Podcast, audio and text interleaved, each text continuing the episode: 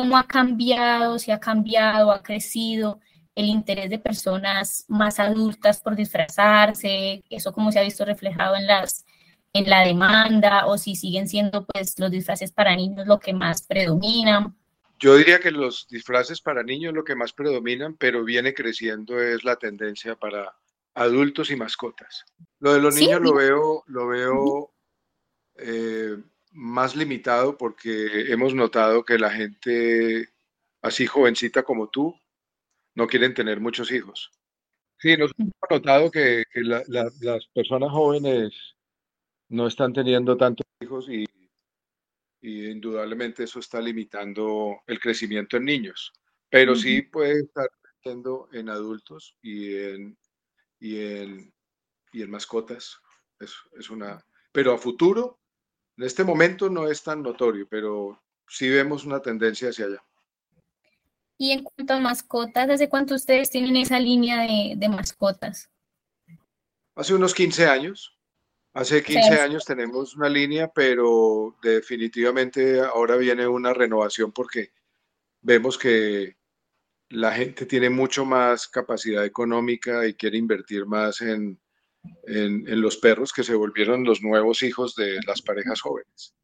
En cuanto a la inversión que hacen las personas eh, al, momento de comprar un, un disfraz, ¿qué promedio de precios tiene, manejan ustedes? ¿Cómo han visto eh, digamos, esa, esa capacidad de los consumidores para adquirir a esos precios? ¿Sigue siendo un precio asequible? Indudablemente la situación del país eh, nos ha obligado a elevar precios. No están eh, inalcanzables, pero están más o menos en un promedio de 120 mil a 150 mil pesos. Se consiguen pues los, los de mejor categoría y de ahí para abajo pueden encontrarse otros de menos categoría con menos precio. ¿Ustedes años atrás exportaban disfraces? Sí. ¿Y ahora en este momento están exportando o cómo está eso? Y tuvimos un intento bueno este año cuando el dólar subió tanto.